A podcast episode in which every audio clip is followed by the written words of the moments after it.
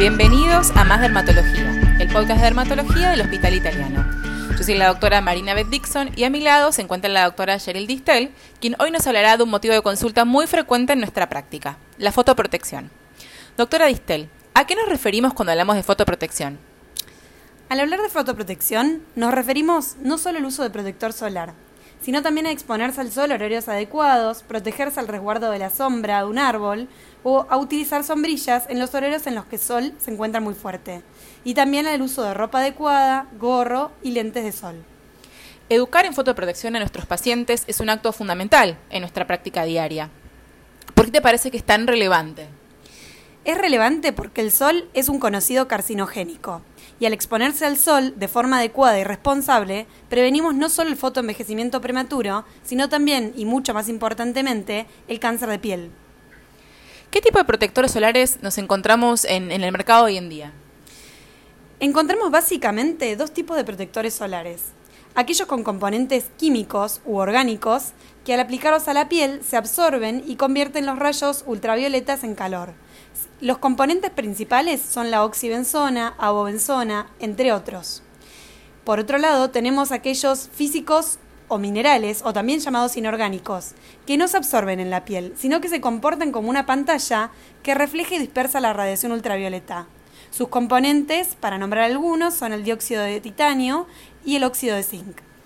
Actualmente hay una tendencia en las redes en la cual se recomienda el uso de fotoprotectores físicos de estos inorgánicos por sobre los químicos. ¿En qué está basada esta recomendación? Está basada en que hoy en día circula mucha información acerca de los componentes de los filtros químicos y su, y su relación con trastornos hormonales o el desarrollo de cáncer. Pero hasta el momento no existe evidencia científica que valide esto. Claro, mientras que en realidad la evidencia científica con respecto a la relación entre la radiación ultravioleta y el cáncer de piel es abrumadora. Así es. ¿Y qué tipo de enfermedades se previenen al protegerse del sol? Primero y más importante, como dije previamente, el cáncer de piel no melanoma y también el melanoma. Por otro lado, las enfermedades fotoinducidas, entre ellas las reacciones fototóxicas, fotoalérgicas, la urticaria solar, el prurido actínico, la erupción polimorfa solar. Y también aquellas empeoradas por la radiación solar, como sabemos, el lupus y también la dermatomiositis. A su vez, por otro lado, se previene el fotoenvejecimiento. Y dentro del cáncer de piel no melanoma, nos encontramos con el carcinoma vasocelular, que es el cáncer más frecuente en el mundo. ¿Sí? Y hoy en día hay una corriente que promueve la utilización del de la no utilización, en realidad, del protector solar.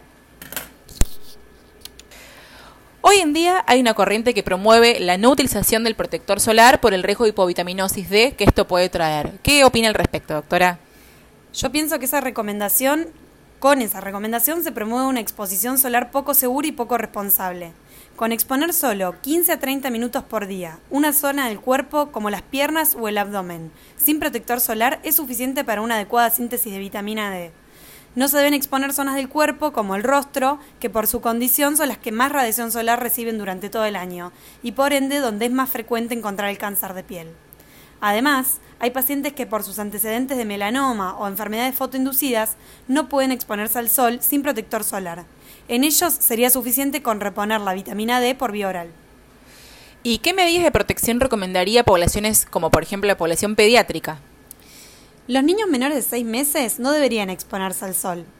Pero si por alguna razón esto no es posible, como por ejemplo durante las vacaciones, se debería utilizar un protector solar apto para ellos, los cuales son los que tienen componentes inorgánicos, y en pequeñas áreas del cuerpo como el rostro y las manos. Ya los niños mayores de 6 meses de edad pueden utilizar protector solar tranquilamente, pero siempre con componentes inorgánicos. Y aquellos pacientes con antecedentes de fotosensibilidad o un antecedente de cáncer de piel, ¿cuál podríamos utilizar? Eh, en realidad, en ellos deben extremarse los cuidados del sol que hablamos previamente, pero son básicamente los mismos.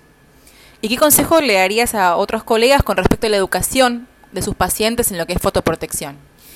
Les recomendaría que no se debe minimizar los riesgos asociados a la exposición solar debido a que son bien conocidos, que se debe conocer cómo exponerse de forma responsable para así poder transmitírselo a los pacientes. Y también se debe transmitir que siguiendo estas recomendaciones, aquellos con componentes inorgánicos, como el óxido de titanio o el de zinc, y solo en áreas pequeñas, como el rostro y las manos. Ya los niños mayores de 6 meses de edad sí pueden utilizar protector solar, pero siempre con componentes inorgánicos. Bueno, eso fue todo por el día de hoy. Agradecemos a la doctora Distel por su participación y nos reencontramos en la próxima emisión de Más Dermatología, el podcast de dermatología del Hospital Italiano. Hasta luego.